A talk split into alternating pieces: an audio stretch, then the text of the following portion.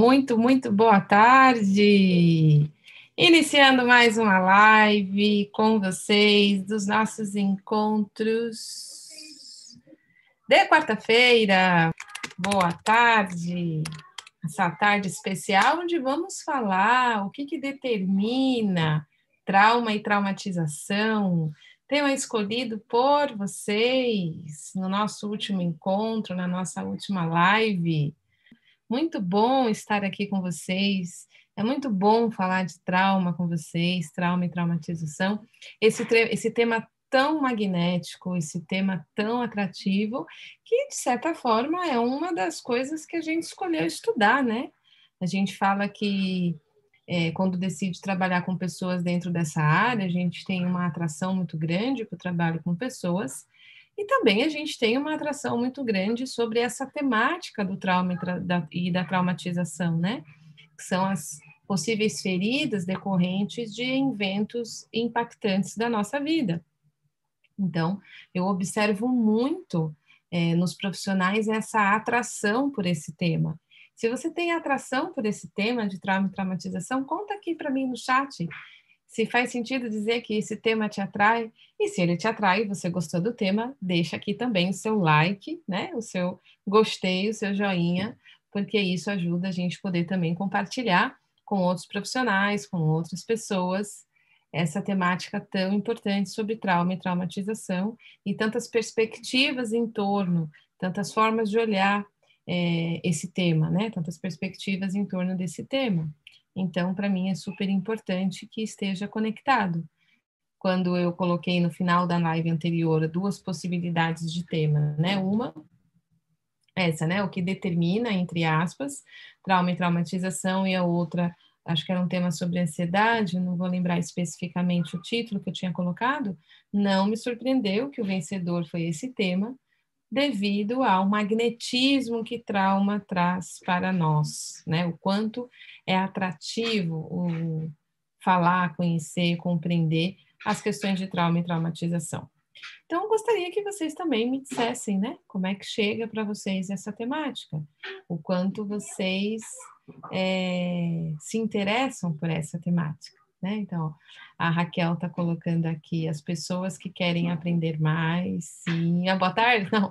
Boa tarde, Cecília, e pessoas que querem aprender mais. Isso mesmo, Raquel. Pessoas que querem aprender mais, porque cada um de vocês que vem aqui às quartas-feiras, às 16 horas, são buscadores, são buscadoras, e vêm buscar formas de poder tanto se olhar melhor, se cuidar melhor, se desenvolver, se desenvolver melhor e se recursar para que o trabalho com o outro seja cada vez mais efetivo, cada vez mais integrador e cada vez mais possibilitador para as pessoas, não é mesmo? É uma tarefa muito, muito séria e muito fundamental essa que nós fazemos aqui. Então, é super importante que nós tenhamos consciência dela, né? A Hermínia escreveu Boa tarde de Brasília, boa tarde, Hermínia. Maria do Socorro, gosto muito de, gostaria muito de me aprofundar nesse tema, sim. Ruth Santos, boa tarde, Ruth e colegas. Armando José, sou psicólogo, gostaria muito de saber mais sobre esse trauma, pois pessoas me vêm perguntar sobre esse tema, sim. Acho esse tema fundamental para a nossa área. Que pena, chegou tarde, Simone. A gente acabou de começar, só que chegou exatamente no horário, são quatro e sete, estamos aqui aquecendo os motores sobre a temática de trauma e traumatização, né? E tudo isso também trazendo novidades para vocês sobre é, o que, que eu vou iniciar a partir da semana que vem de lives e chegando aí um novo aquecimento de workshop. Então, fiquem comigo eu tenho novidades para revelar aqui para vocês, ok? Então, é, Wanda, boa tarde, chegou também. Então, Simone, como eu disse, tá tudo certo, você está no horário. Acabamos de iniciar, estamos aqui apenas aquecendo os motores para falar de trauma e traumatização. Por que, que eu coloquei o tema com essas duas palavras? Né? Por que, que eu não coloquei só o que, que determina o trauma, ou só o que, que determina a traumatização? Qual foi já a minha intenção logo de início em criar uma provocação no título dessa live? Porque para a gente compreender o que, entre aspas, determina, e é bem entre aspas, porque determinar, né, é, fechar o tema não é a minha intenção, mas criar referências que nos ajudem a compreender a temática é a minha intenção. Para a gente compreender, então, essa temática, é importante que a gente faça uma distinção clara entre a palavra trauma e a palavra traumatização. Essa é uma das primeiras coisas que a gente compreende quando se debruça sobre o tema de trauma dentro da perspectiva da psicotraumatologia, que é a minha especialização, porque trauma não é especificamente aqui o, o a gente fala, né, o trauma. Eu tenho trauma, como se trauma fosse uma entidade. O trauma, na perspectiva que eu quero trazer para vocês, é o evento que nos visitou, que tem geralmente três características importantes, que é eventos que podem ter sido intensos demais, rápidos demais, precoces demais, de forma que não foi possível, com as nossas respostas de sobrevivência diante de um evento com essas características, retornar ao nosso estado basal homeostático de equilíbrio. Se eu tenho um evento que, mesmo que seja rápido, intenso, precoce, e após o término do evento eu consiga é, atravessar com as minhas respostas, completar as respostas de sobrevivência e o meu sistema retornar a esse equilíbrio, nós teremos tido um evento de trauma, o trauma nos visitou, porém, nós não teremos a traumatização. Então, nem só de traumatização vive o trauma. Fazer essa distinção é importante, porque uma das coisas que está ficando cada vez mais clara, e essa é uma frase muito contundente do Dr. Peter Levine, criador da experiência somática, é que o trauma não está no evento. O trauma, ou melhor, a traumatização, está no sistema nervoso. Nas respostas incompletas que o sistema nervoso guardou, vivenciou, mas não pôde completar diante de um evento traumático. Então, a gente já começa aqui a perceber que dentro dessa, dessa perspectiva, existe uma diferenciação importante para a gente compreender trauma e traumatização, ok? Estamos juntos até aqui? Deixa eu só pedir aqui uma ajudinha em relação ao som.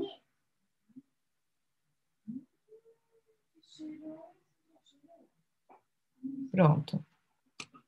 Então, é, já pedi aqui uma ajudinha em relação ao som, é, compreender essa, essa diferença entre trauma e traumatização nos faz entender que, se não só de traumatização, estresse pós-traumático e outras decorrências é, da visita do trauma vive o trauma, nós também temos como os desfechos possíveis de ter vivido eventos traumáticos o crescimento pós-traumático.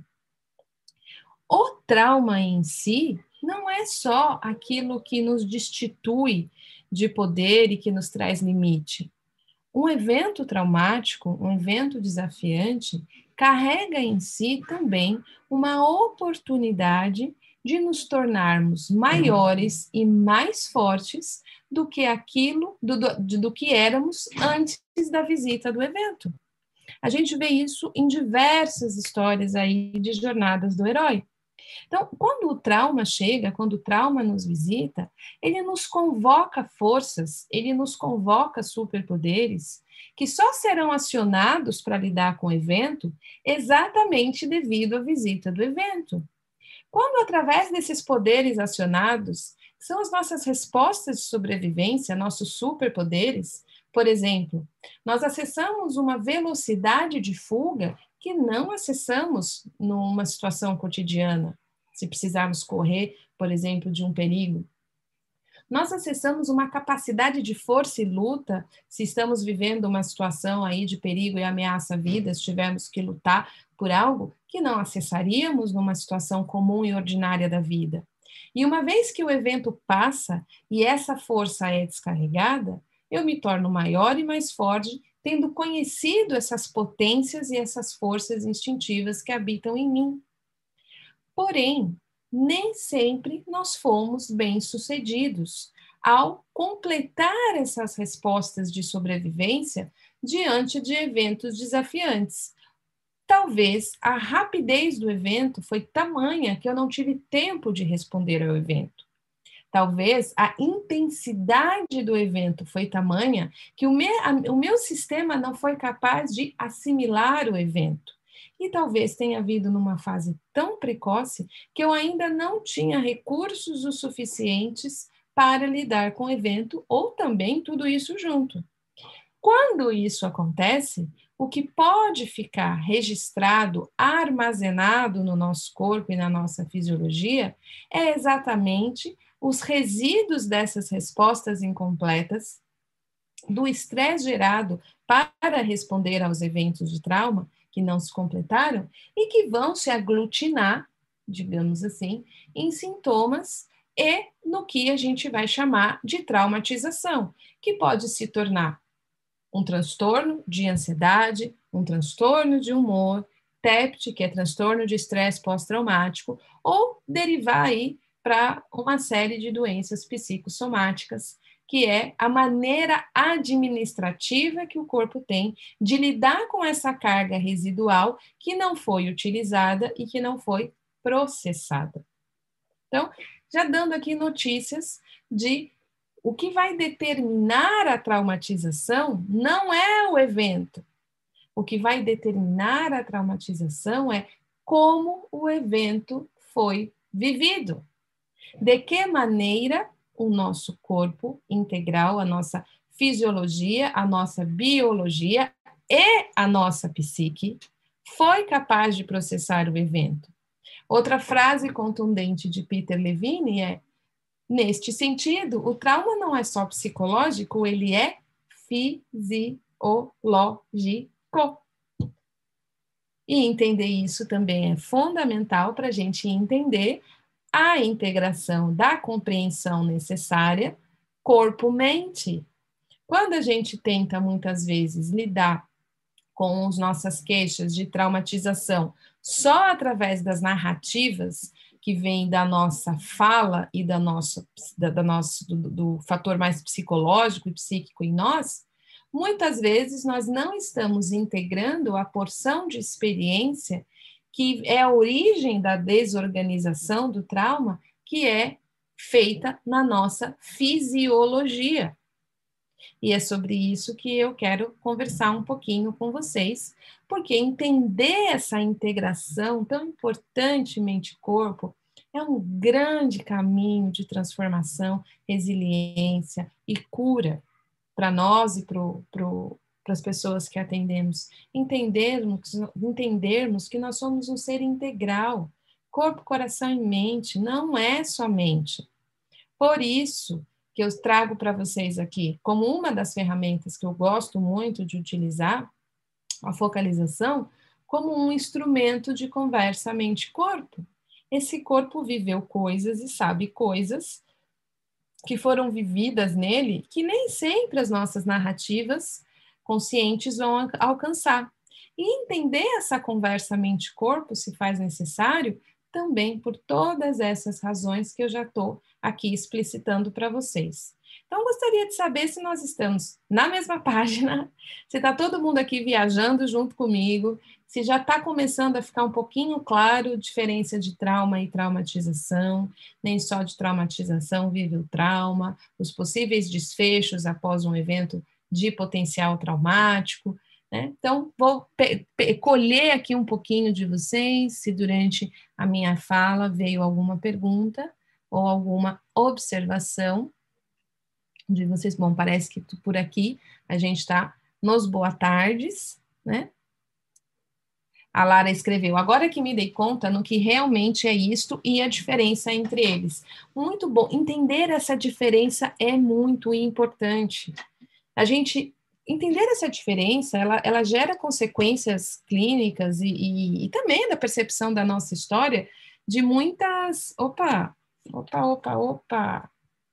opa, aqui, opa, é, de muitas ordens, né? A primeira, ai meu Deus, você fica travando, né? A primeira consequência é entender que se a gente é, considerar que o, que o trauma é a traumatização, a gente não consegue ouvir a partir do vivido como aquilo foi processado pelo sistema.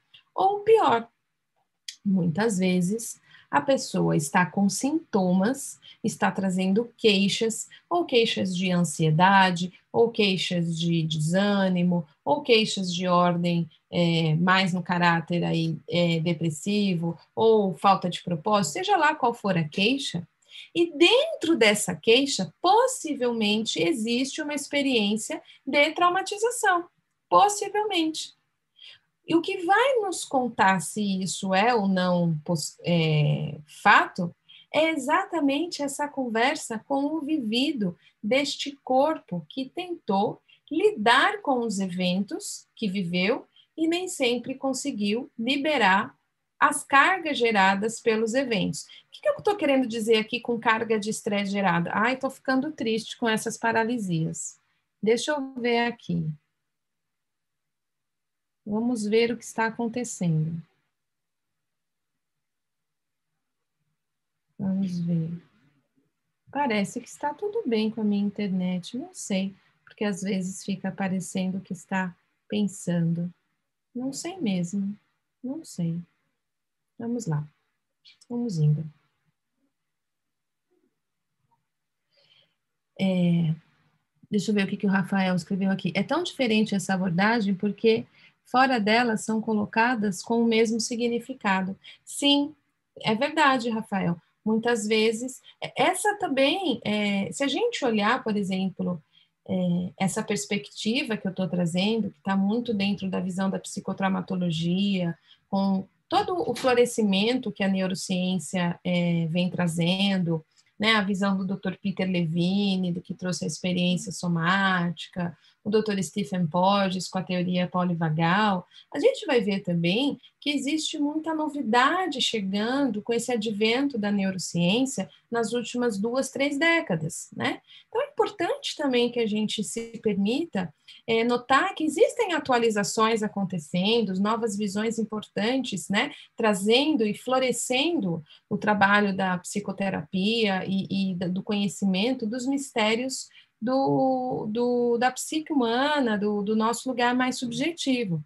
Então, entender, é, entender também que muitas vezes, é, ao longo da história, a, a, nossa maneira de entender os nossos aspectos psicodinâmicos ficou muito cindido, muito separado da nossa biologia e da nossa fisiologia. E, na verdade, embora isso tenha ocorrido, o nosso corpo, a nossa mente, o nosso sentir, é tudo uma coisa só. Então, também voltar à compreensão para pousar os aspectos psíquicos na nossa biologia é muito importante, né? É, tem uma, uma frase do Jung, deixa eu ver se eu tenho ela fácil aqui, inclusive ela está no. Eu estava colocando ela numa dissertação, Deixa eu ver se ela está fácil aqui e eu compartilho com vocês que ele é muito específico nessa, nessa questão da uni... o próprio Jung, gente, o próprio Jung, né? Cadê? Tararam, tararam. Aqui está, ó, Jung, 1984, página 51. Se eu não me engano, esse é a natureza da psique. Eu estava lendo isso hoje.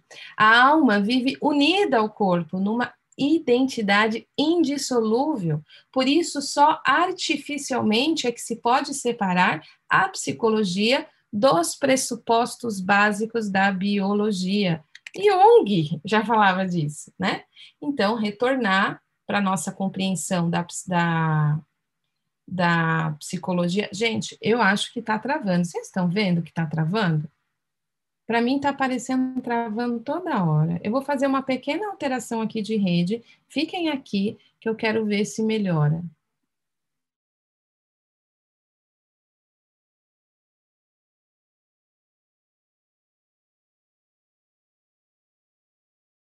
Vamos ver se agora vai. Melhorou?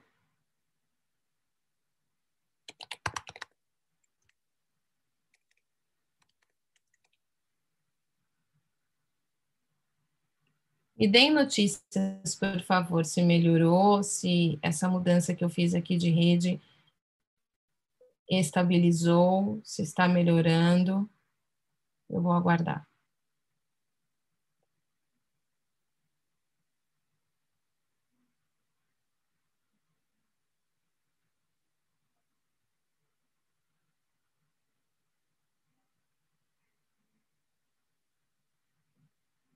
Acho que agora foi. Acho que agora não vai mais travar. Vamos ver se a providência que eu tomei nos ajudou. Ótimo. Então vamos voltando aqui. Estava falando um pouquinho do. Ai, gente, tá difícil, né? Que coisa. Não dá para entender o que está acontecendo.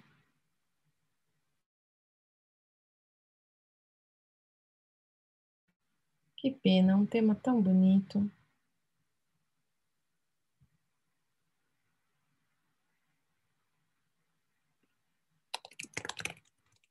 Vamos ver agora.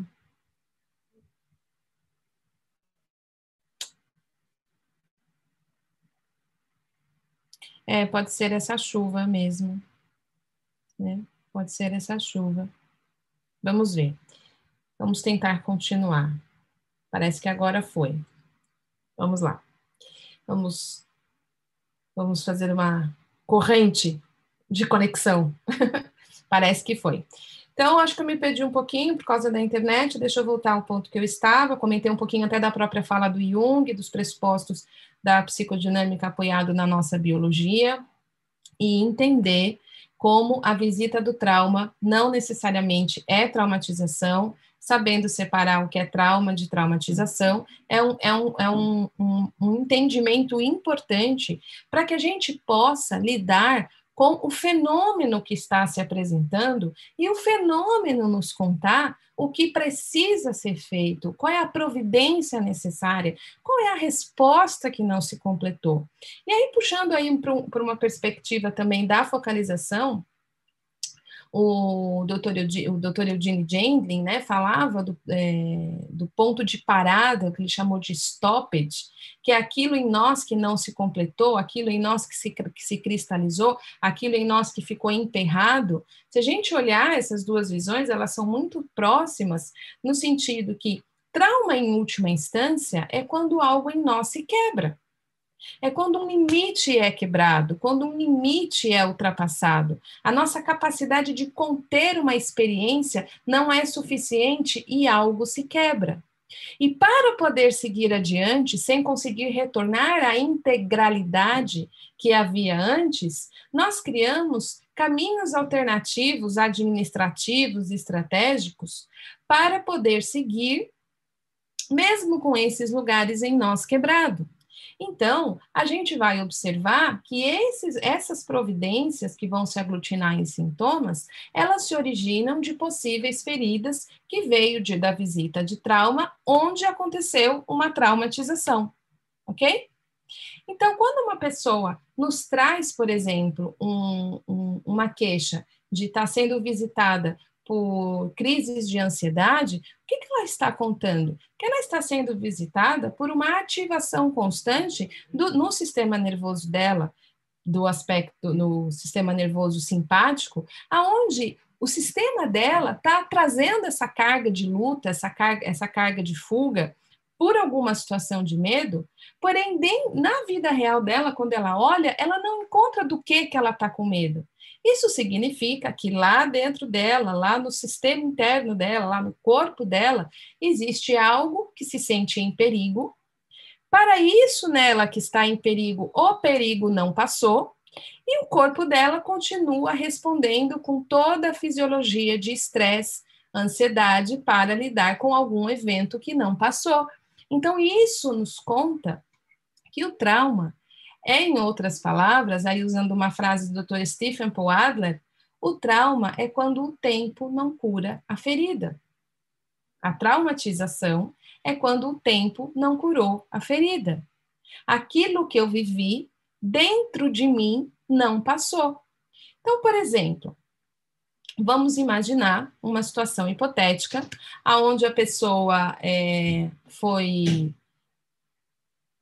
eu não quero pegar uma situação muito muito comum ela foi ela foi traída Vamos pegar aqui uma situação menos comum, para não ficar dentro da ideia tradicional de trauma. A trauma é quando eu fui assaltado, quando eu fui sequestrado, quando eu fui abusado, que é a visão antiga que o trauma está no evento. Para não pegar esses eventos que estão dentro dessa visão, vamos pegar um evento. Ah, eu estava num relacionamento super apaixonada, super entregue, super aberta, achando que a vida era linda, e aí descobri que o meu namorado estava me traindo com a minha melhor amiga. Exemplo aquela experiência chega e ela tem um impacto em mim, um impacto no meu emocional e para algumas pessoas no meu senso de identidade e na minha sensação de confiança no outro, na vida, na possibilidade de soltar, de entregar, de, de confiar, certo?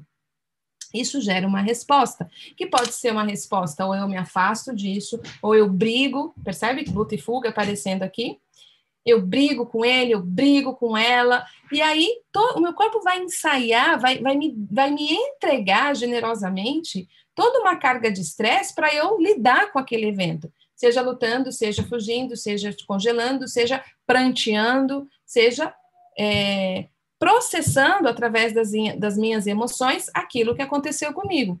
Mas vamos imaginar que eu tenho aí na minha personalidade uma estrutura que, não, tá tudo bem, já passou, é, ele não vale nada mesmo, ela também não, e eu pego e dissocio isso de mim. A minha estratégia de sobrevivência é: eu pego tudo aquilo que se moveu de tristeza, de raiva, de dor em mim, pego e, puf, dissocio, quebro de mim, crio uma ruptura de mim, dissocio de mim. Ok. Por mais que a gente seja capaz de fazer isso para atravessar, aquilo que doeu, aquelas cargas geradas, aquele estresse gerado pelo evento, continua perdido no tempo, no espaço da minha fisiologia e também da minha psique. E pode ser com o tempo que eu comece a ter sintomas, pode ser daqui a um mês, pode ser daqui a 10 anos, aonde o meu senso de entrega e confiança não retornou. Lembra que eu disse que o, o a traumatização acontece quando, ao término do evento, eu não consigo voltar para o nosso estado basal, homeostático de equilíbrio. Ou seja, eu não retornei para esse estado que havia antes e nem me tornei maior e mais forte que aquilo, naquele momento. Ao contrário, eu estou criando mais defesas, talvez mais sensação de luta e fuga, talvez mais esquivas, e aí eu começo a ter alguma sintomatologia, seja de ansiedade, seja de tristeza, mas eu não consigo fazer uma ligação direta entre aquela traição e essa, essas respostas, essa maneira que eu estou me sentindo. E muito provavelmente eu vou falar que eu não tenho traumatização. Por quê? Porque ser traído pelo namorado não está na lista de eventos que diz trauma é quando você sofreu A, B, C, D e E. Fechando esse exemplo, pegando um outro exemplo. Se a gente pegar essa mesma circunstância da traição do namorado e colocar numa outra pessoa, essa pessoa pode responder a esse evento de uma outra maneira completamente adversa, onde talvez ela brigue, ela lute, ela processe, ela faça o luto, ela chore, ela realmente descarregue tudo aquilo que ela viveu e ela retorne depois do evento Quer saber? Acho que agora eu estou mais clara sobre o que, que esse relacionamento estava me mostrando e eu não estava vendo. Qual é o tipo de relacionamento que eu quero para mim? O quanto eu estava vulnerável sem prestar atenção em sinais presentes? E aí essa pessoa usa daquela experiência para criar mais respostas de orientação e segurança. Qual, o que, que é mais seguro, o que, que é menos seguro nas relações? E ela tem uma outra resposta completamente diferente. Então, aí, nestes dois exemplos, o que, que a gente vai perceber? O evento é o mesmo, mas em um caso a gente tem uma traumatização, no outro caso a gente não tem uma traumatização. Então, o que vai me, me responder aonde houve a traumatização é quem eu me torno depois do evento, o que aconteceu comigo depois do evento, que respostas interrompidas eu estou carregando, o que não foi possível ser vivido, quais são os meus pontos de parada, quais são as descargas não feitas, como é que eu volto para conectar com o outro, para viver a vida, qual é o significado de mim mesmo, como eu me vejo, isso vai nos informar muito mais do que ter certeza, é, do que tentar descobrir se a pessoa teve ou não traumatização pelos vividos, pelos eventos. Vocês estão entendendo? No exemplo agora, trazendo um pouquinho do que eu trouxe no início da aula sobre a diferença de trauma e traumatização e como o vivido pode criar um tipo de caminho numa pessoa e outro completamente adverso para outra pessoa. Né? Se a gente olha aquele filme, por exemplo, O Impossível, que nos conta da história de uma família que estava passando férias, baseado em fatos reais, lá no, na, no lugar onde aconteceu o tsunami, e como cada um respondeu ao evento, isso é uma aula sobre trauma e traumatização. Inclusive, o menino que ficou a cargo de ajudar a mãe, que ficou muito machucada, que é o mais velho dos três, das três crianças, acabou se tornando aí médico da, do Médico Sem Fronteira, né? Ele coloca aí a, a experiência dele, dele impactando muito quem ele se torna depois do evento. Então, por isso que, como sabiamente diz Liana Neto, hoje eu estou só puxando as frases dos, dos grandes, né? O trauma carrega em si o paradoxo do terrível e do incrível da vida, né? As experiências é, de trauma carregam em si o terrível e o incrível da vida. A, do mesma maneira que o trauma pode causar dor, ele também pode despertar as maiores forças em nós. E a gente vê isso na história de grandes da, da, da, das pessoas que a gente admira, é um exemplo é esse filme, a própria história do Jung, o que ele atravessou na infância, né, a própria história do, do Milton Erickson, o que, ele, o que ele atravessou com a polio e através da, da, da, da autossugestão, como ele cria a, a hipnose ericksoniana a partir da experiência da visita da polio, onde ele só mexia os olhos, né? A gente vai observar assim grandes histórias de resiliência, né? É, o trauma visitando e a pessoa respondendo, se tornando muito maior que aquilo. Então, o trauma carrega esse paradoxo do terrível e do incrível. E aí, uma outra frase que eu gostaria de compartilhar com vocês, também de Liana Neto, que é: sofrer uma experiência traumática não é o terrível da nossa biografia o trauma é uma experiência intrínseca à vida e também a força propulsora para o nosso desenvolvimento, um convite à criação de recursos resilientes e aos impulsos formativos da personalidade. Portanto, viver um trauma não é equivalente a uma subsequente traumatização, como demonstram os estudiosos do crescimento pós-traumático. O terrível da vida está em não ter a chance da reparação das disfunções provocadas pelo trauma, de retorno a um estado basal de segurança e homeostasia. Bingo! O terrível da vida não é sofrer uma experiência traumática. O terrível da vida é não ter a oportunidade de reparação, remembração, reintegração dessas porções de vidas perdidas de nós no tempo e no espaço. E aqui nós entramos como agentes facilitadores dos processos de restauração, é, de possibilidade de reintegração e retorno dos nossos clientes, se estivermos fazendo isso em nós. Porque se a gente não se torna mais inteiro, dificilmente a gente consegue apoiar outras pessoas. Por isso que é importante entender trauma primeiro na nossa perspectiva, a maneira como a gente lidou e lida com essa temática em nós, para a partir dessa clareza a gente realmente ser agente dessas oportunidades de restauração que se instala o terrível da vida, o terrível de não poder retornar à nossa integralidade, ao nosso estado natural, basal de autorregulação, ao nosso estado basal homeostático de equilíbrio, certo? Faz sentido isso para vocês? Ficou mais claro através dos exemplos e do que eu estou trazendo? Então, vou colher, acho que agora parou aqui de travar, né? É, a TPM pode virar trauma? A, a TPM, ela é um, pelo, se eu entendi certo, é TPM mesmo, aquela sensação que vem antes da, da menstruação, Me parece mais um sintoma de algum de, de, de, de, de pode ter é, esse corpo é, não estar lidando bem com o que recebe a cada mês do que o trauma em si. Eu não sei se eu entendi certo. Ruth Sanches, a morte inesperada seria o trauma e o processo de luto seria a traumatização? Boa pergunta, Ruth. Lembra que o, a, o, trauma, o evento traumático, ele tem três características para a gente observar? Rápido demais, intenso demais, precoce demais, e a gente vai deixar uma aqui é, meio que de ladinho, que é viver em isolamento, vivida em isolamento. Então, a morte inesperada, qual é a característica que ela tem? Rápido, não dá tempo de processar. Inesperado, intenso, como assim aconteceu? Gente, hoje minha rede está isso estou coçando tanto o nariz.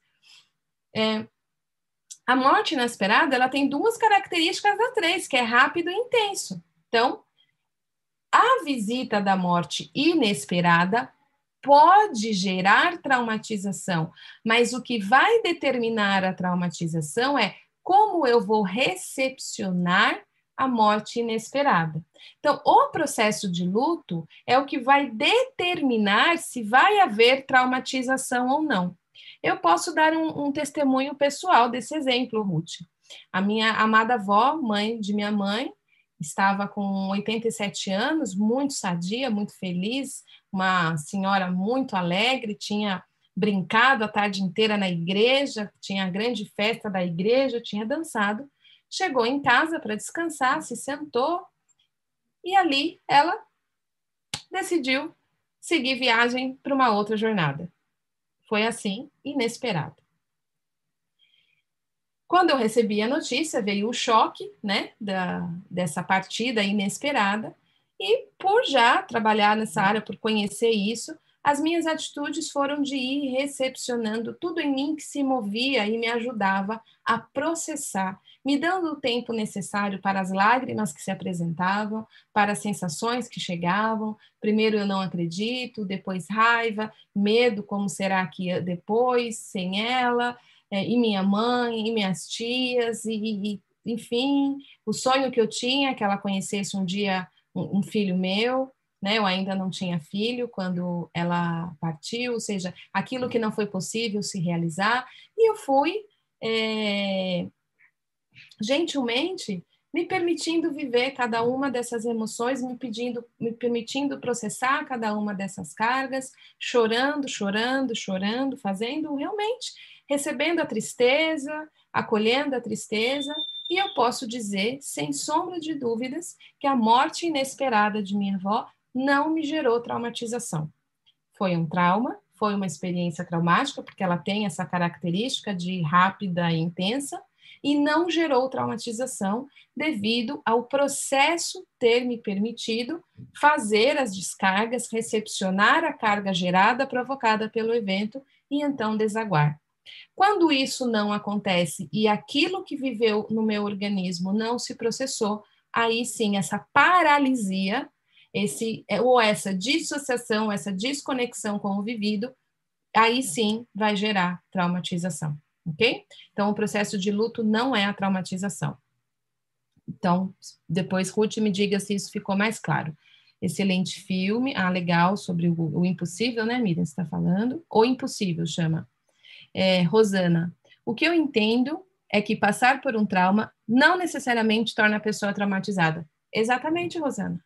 Não é o trauma que vai determinar a traumatização, mas a maneira como a situação foi vivida, se ela foi processada, integrada, assimilada, ou se ela rompeu, ou se ela quebrou, ou se ela é, é, mudou a fisiologia ou o, a maneira de funcionar da pessoa, de maneira que ela não retornou ao estado basal de equilíbrio que havia antes da visita do evento. É... Sim, faz mais sentido, sim, ficou mais claro. Ruth, me diga também, por favor, se ficou mais claro. Então, o que eu gostaria que, que a gente pudesse levar é, dessa compreensão de trauma, especialmente na nossa vida, que as diversas, as diversas experiências que tivemos na vida, muitas vezes a gente é, imprime significados nela Ah, olha, aconteceu, é, eu fui, sei lá, abandonado, é, sei lá, minha mãe me bateu, enfim, situações de vida, e a gente olha para isso e fala, ah, eu tenho trauma porque isso aconteceu.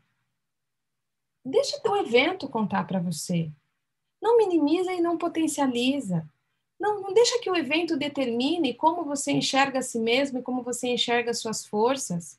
Às vezes foi exatamente isso que oportunizou determinadas coisas em você a crescerem e se desenvolverem, foi exatamente este abandono que você viveu muito bem, que você reagiu muito bem, que você processou muito bem, que te oportunizou se tornar quem você é hoje. Às vezes tem muito mais crescimento pós-traumático na sua história do que necessariamente traumatização. Tem muito mais potência na, na vida que seguiu adiante e criou tanto de você, tantas forças em você, para além do que você pensa e significa, do que necessariamente traumatização. Tem tanta força em você, tem tanto saber em você, você atravessou tantas coisas, tantas coisas cresceram e se desenvolveram através do desafio que você enfrentou. Né? Não coloca o rótulo do, do seu vivido de trauma como se isso fosse uma sentença de vida. O trauma faz parte da vida, como eu li para vocês do, da fala de Liana Neto. O trauma é, é, o, é o mais ordinário da vida. De, de, mais de 90% da população já viveu experiência traumática. O que eu me torno a partir disso? E o que em mim não se completou devido a experiências traumáticas? Às vezes a gente vai se surpreender que uma experiência que não tem cara de trauma gerou traumatização e outras tantas que têm uma super cara de trauma não geraram traumatização tudo depende do vivido, né? Tudo depende do vivido. Rafael, Cecília, uma crise de pânico pode criar trauma? É, uma crise de pânico geralmente é decorrência de uma ferida de trauma. Geralmente. Né? Então, a crise de pânico nos conta de uma carga do sistema nervoso que está presente na fisiologia, uma ativação da, do ramo simpático do sistema nervoso, aonde a pessoa está reagindo ao evento, tendo crises de pânico, porém, quando ela olha para a vida dela, ela não consegue encontrar o perigo. Tem uma aula minha, Rafael, sobre isso aqui no canal, depois, se você quiser me escrever, eu, eu, eu, eu localizo ela, que é uma aula sobre síndrome do pânico, que eu explico isso em detalhes. Eu estou não quero entrar muito na síndrome do pânico, senão a gente abre mais uma live aqui. Mas, basicamente, o pânico, ele é uma reação de, de medo, de ansiedade, idêntica à reação de medo e ansiedade que a gente experimenta quando a gente está sendo confrontado por um perigo. Então, se aparecer aí onde você está agora um leão, o seu corpo vai produzir uma resposta, né? Vai gerar uma carga de estresse para que você possa ter condições de sobreviver, seja lutando, seja fugindo. Se tiver um leão, um leão, real e você sair correndo, essa carga vai ser utilizada pelo seu corpo para que você possa correr na velocidade da luz, ou se o leão te pegar, você, quem sabe, consiga lutar e, e com força suficiente para sobreviver. E se é, a, a coisa piorar, você ainda tem aí o caminho do congelamento para tentar suportar e escapar. E você escapando disso tudo, o leão chegar, capturar o leão, você está vivo, com alguns machucados, e você descarregou todo esse estresse e, e, ter aí no contato com o outro agora as informações de segurança, o perigo passou e o seu corpo vai tremer, e você vai chorar, e você vai liberar tudo aquilo que você viveu, ó, você respondeu ao evento, viveu a carga de estresse, seu corpo gerado, o leão foi embora, o perigo passou, o seu corpo volta para o funcionamento. Ok. Se isso não foi possível, ou seja, o leão está aí, ele foi embora, mas você não conseguiu referências de segurança e dentro de você o leão continua presente, o que pode desengatilhar uma crise de pânico é tem estímulos no ambiente que essas cargas entendem como perigo e elas reagem com a mesma intensidade do leão, mas não tem leão. Vindo para um exemplo prático, a pessoa pode ter é, vivido uma situação em que ela tinha que ela sentia muito medo por exemplo, o pai batia, chegava em casa, batia, chegava em casa, batia, então ela estava sempre com essa carga de luta e fuga presente.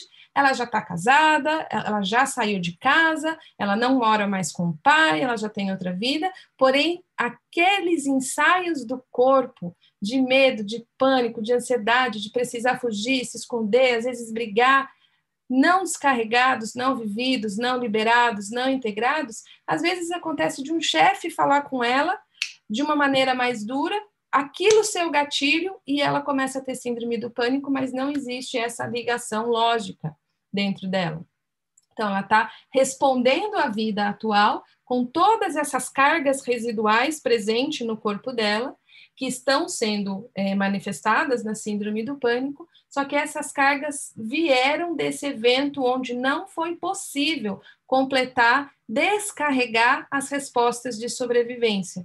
Então, eu só usei aqui o exemplo do leão, né, para ficar claro, é como se dentro dela o leão estivesse presente ainda. Então, quando ela pode finalmente descarregar essa carga de sua fisiologia, esses, esses sintomas costumam desaparecer. Então, a síndrome do pânico é a maneira que o corpo encontrou para administrar essa carga residual presente no sistema nervoso que não encontrou vazão e descarga.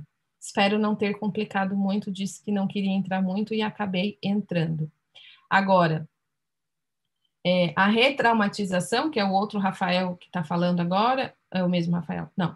Re, pode gerar uma retraumatização, por exemplo, a pessoa começa a ter uma crise e aí ela não, não recebe acolhimento, ou alguém hostiliza ela, ou ela é, acaba sendo, por exemplo, passando por algum tipo de vergonha. E aí, naquele momento que ela está vivendo a síndrome do pânico, o fato daquela nova intervenção ter gerado uma nova ferida, então aquilo pode gerar uma traumatização, ou seja, ela teve uma nova quebra, né? Ou ela sentiu mais medo e aí vai escalando essas cargas. Mas eu diria que a própria síndrome do pânico já está nos contando de alguma ferida aonde os limites foram rompidos e as cargas não foram processadas, ok? É, acho que por isso eu sempre me encanto muito com o resgate da pessoa. Sim, são, é, falam com a nossa biologia, né? É, Rafael, me diga se ficou clara a minha resposta ou se eu compliquei. É... Ah, entendi. Obrigada, Rafael.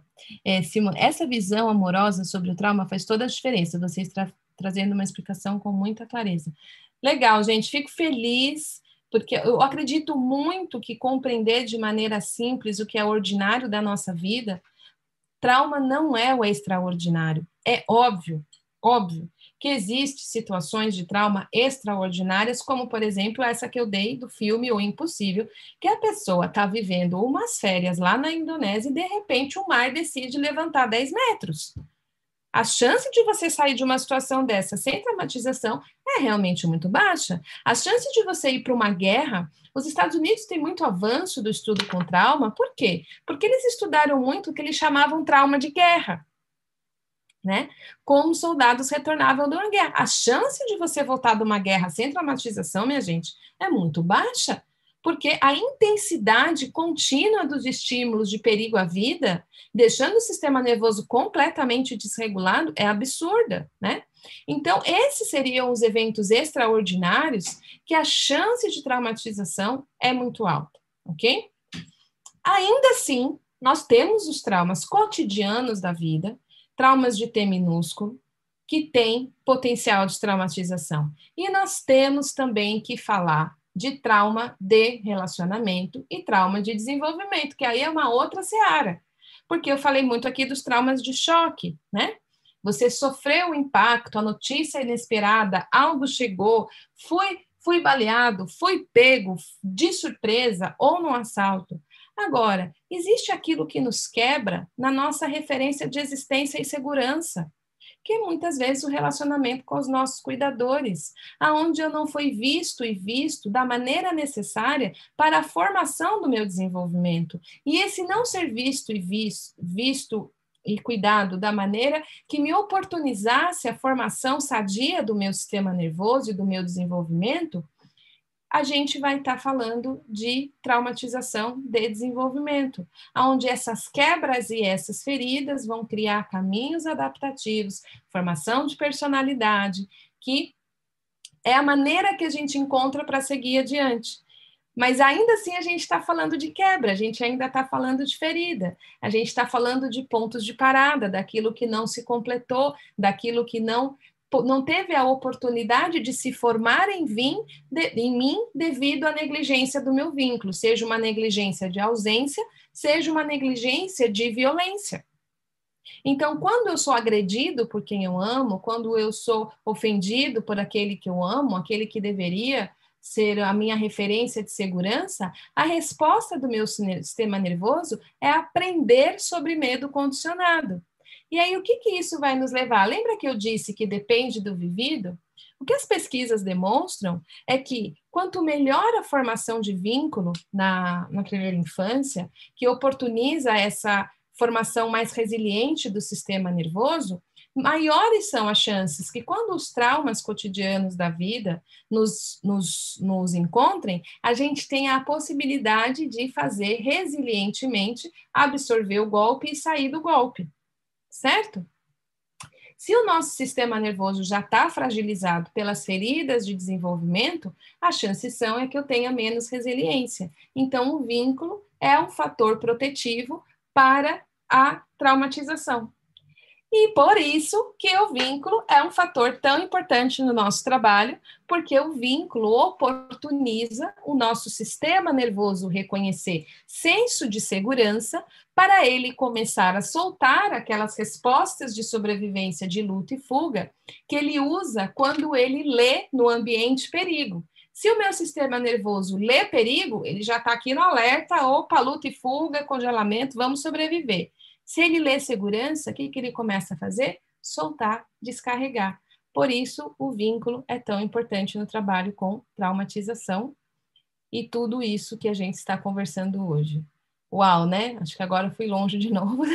Vou abrindo outro grande tema, mas tudo isso para dizer que trauma de desenvolvimento também a gente enquadra dentro dessa visão que quando algo não se completa ou se quebra, ou seja, precoce demais, intenso demais, rápido demais, as chances são é que tenha nascido nessa fase traumatizações, e essas traumatizações precoces são fatores que nos tornam mais ou menos vulneráveis para as traumatizações quando novos eventos nos desafiarem, certo?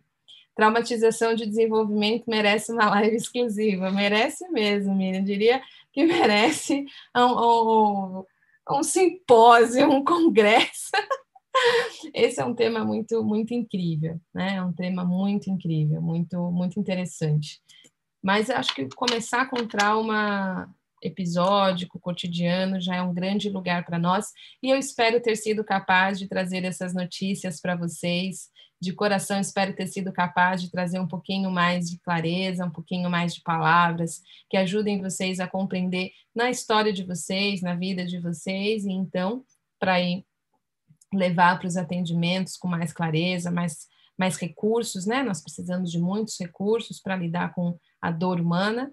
E agora eu quero dar as notícias para vocês. Primeira grande notícia: a partir da semana que vem, eu começo a semana de aquecimento e preparação para o workshop A Resposta Está no Corpo. Eu vou colocar aqui para vocês o link do workshop A Resposta Está no Corpo. Só um minutinho. Aqui, link, link. Opa, opa, opa, opa, opa, opa. Um minutinho só deixar aqui para vocês. A partir da semana que vem, na segunda-feira, começam as lives de aquecimento. Então, eu vou fazer duas lives semana que vem. Olha que boa notícia. Segunda e quarta, às 16 horas, eu estarei ao vivo, começando as lives de aquecimento para o workshop A Resposta Está no Corpo. O workshop vai ao ar a partir de 30 de novembro. Ele vai ao ar de 30 de novembro a 4 de dezembro. 100% online, 100% gratuito É o workshop de abertura da focalização, é um workshop sobre focalização, e é nesse workshop que você tem a oportunidade de checar se a focalização é para você e aprender muito sobre a conversa que existe entre mente e corpo, encontrando as respostas que estão no corpo. Então, eu vou também deixar o tema das duas próximas lives para vocês já colocarem na agenda, já se organizarem para me encontrarem aqui. Aqui está. No dia 16 do 11, segunda-feira, o título da live, que fatores estão presentes em processos psicoterapêuticos bem-sucedidos, e o título da live 2, da quarta-feira, como unir corpo e mente e gerar a transformação no seu atendimento. Olha que legal. São duas lives já preparatórias que já vão começar a trazer aí notícias e informações para que você possa aproveitar plenamente o workshop 100% online, 100% gratuito. A resposta está no corpo, que vai ao ar dia 30 de novembro, e obviamente todos vocês são minhas convidadas e meus convidados, ok? Coloca na agenda e vem aqui já na segunda-feira às 16 horas e na quarta às 16 horas. É, deixa eu ver aqui, tem uma pergunta. Maria Augusta, você sempre trazendo com imensa clareza e profundidade temas tão importantes. Obrigada, querida. Obrigada, querida. Maria Augusta, aluna querida do terapeuta de si, da focalização. Raquel, estou entendendo agora por que minha mãe desenvolveu uma doença autoimune quando meu irmão criança morreu atropelado. Sim, Raquel, muito provavelmente, querida. E as doenças psicossomáticas, elas têm um fator de traumatização presentes. A Cada vez mais a ciência está demonstrando que os transtornos de, de humor, eles são doenças inflamatórias, né? De uma inflamação é, advinda do sistema nervoso devido possivelmente a uma situação de estresse profundo onde não foi possível assimilar o evento. Então faz todo sentido que possivelmente a doença autoimune que a sua mãe desenvolveu esteja correlacionada com a perda do seu irmão, porque é um evento de alta intensidade, muito provavelmente é, vivido inesperadamente, com um fator rápido, e precisa de muito espaço interno para absorver um evento como esse, tá? É, pois é. Então, Ruth Sanches, como você vê sobre a ática do trauma e traumatização o transtorno bipolar? O transtorno bipolar, ele é uma coativação intermitente dos dois ramos do sistema nervoso, então nos conta de uma desorganização do funcionamento é, organísmico do sistema nervoso de carga e descarga, essa desorganização, esse desvio crônico do sistema nervoso, que vão se simbolizar em toda a estrutura da psique, possivelmente tem histórico de traumatização, e aí vários eventos podem ter causado isso ao longo da vida da pessoa. Então, o transtorno bipolar precisa de um trabalho multidisciplinar, psicoterapia, dependendo do nível que está, farmacoterapia, é, e trabalhar também com os possíveis eventos onde essas cargas foram vividas e não processadas. É um, é um trabalho intenso e bastante desafiador, porque está falando desse desvio crônico do funcionamento dos dois ramos do sistema nervoso. Solimar, obrigada pela generosidade em compartilhar, obrigada, querida. É, Miriam, gratidão pelo workshop. É possível se livrar da síndrome do pânico sem acompanhamento médico? Se livrar da síndrome do pânico? É, eu, olha, eu não gosto da palavra se livrar. eu diria, é, é possível ter grandes transformações do nosso funcionamento através de compreender o que em nós está vivendo o pânico e trazendo o pânico. Dependendo do nível que está, é necessário sim o acompanhamento médico, psiquiátrico e psicoterapêutico. Isso depende muito de como a pessoa está vivendo o processo. Existem escalas aí, níveis que a pessoa está vivendo. Agora, o mais importante do que se livrar é realmente poder recepcionar esse visitante para que a gente possa se tornar aquilo que podemos nos tornar através do desafio. Quem eu me torno quando eu posso acolher aquilo em mim que está em pânico e ajudar aquilo em mim a liberar o pânico vivido que possivelmente não foi liberado de outras situações. Tem muito a ser visto dentro da síndrome. Eu vejo muito isso no crescimento pós-traumático.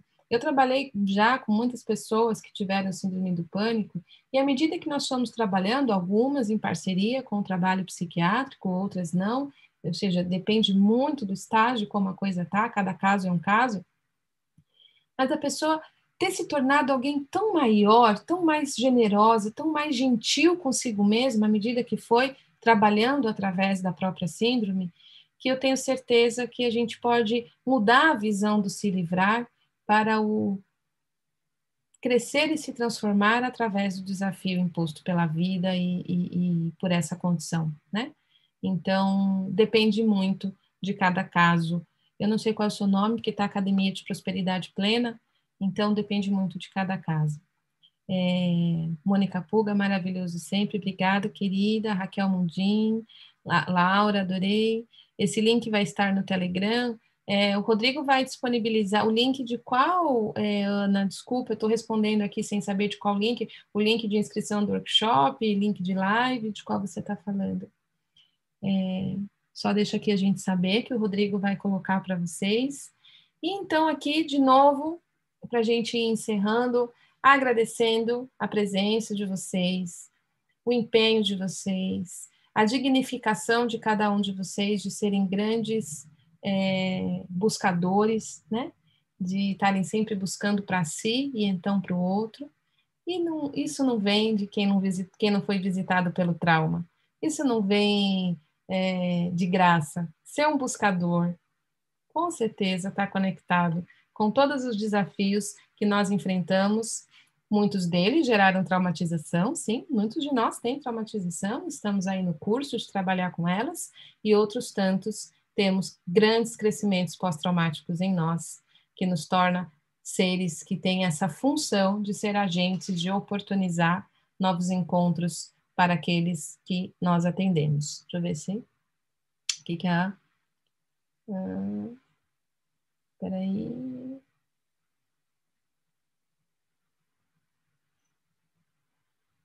É possível apresentar lapsos de memória após um trauma? É possível, sim, dependendo do, da intensidade, é, se houve desligamento da, da função mais de é, mais cortical, né? Se precisou desligar o sistema para suportar o evento, é possível sim.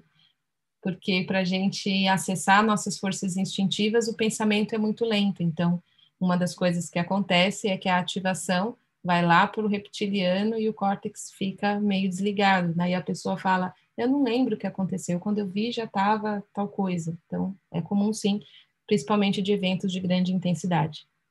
É... Maria do Carmo entendi a diferença. Ruth, gratidão pelo aprendizado. Gratidão. Lucélia, ok, querida, Lucélia. É, então, vou conectar aqui que você é da Academia de Prosperidade Plena. É, Poliana, estou cada vez mais me entendendo. Gratidão, gratidão. Obrigado vocês. Mais uma vez, então, muito obrigado. Espero ter sido capaz de abraçar esse tema tão grande dentro de uma perspectiva simples que nos ajude. E realmente espero encontrar vocês aqui na segunda-feira, às 16 horas, para o nosso primeiro tema dessas lives de aquecimento, preparação do workshop Resposta no Corpo. Então, segunda-feira, que fatores estão presentes em processos psicoterapêuticos bem-sucedidos. Vocês querem saber quais fatores estão presentes? Venham aqui na segunda-feira às 16 horas e na quarta, dia 18, como unir corpo e mente e gerar transformação nos seus atendimentos. Combinado? Um grande beijo no coração de vocês, sempre bom encontrá-los. Até segunda-feira. Beijo, beijo, beijo.